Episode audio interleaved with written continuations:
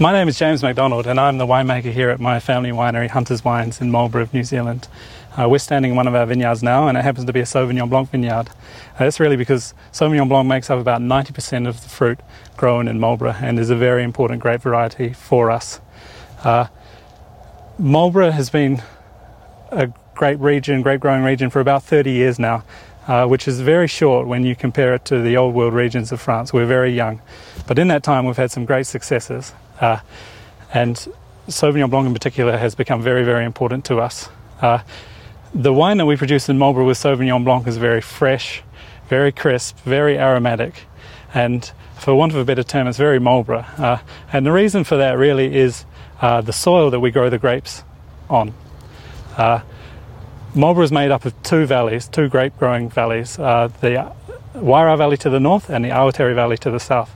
And they both take their names from the rivers that uh, flow through them. And these rivers over time have flooded the valleys and deposited uh, the silt and the gravel uh, that make our soils very, very free draining and very, very uh, infertile. Uh, these are both really good things for, for growing grapes on. Uh, they help us to concentrate the flavour and they make sure that the grapevine doesn't spend too much time growing leaves and puts its energy into to ripening the grapes. Um, is a wonderful place to uh, to to live. Uh, we have very nice weather. We have lovely summers, um, you know, and and very little rainfall. So little rainfall that we have to uh, irrigate our vines. It's a very important part of what we what we do.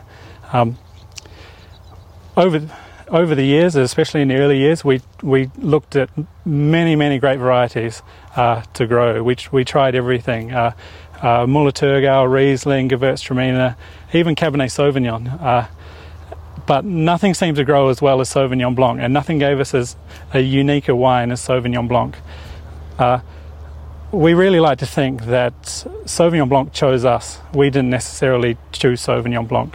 It just loves to grow here.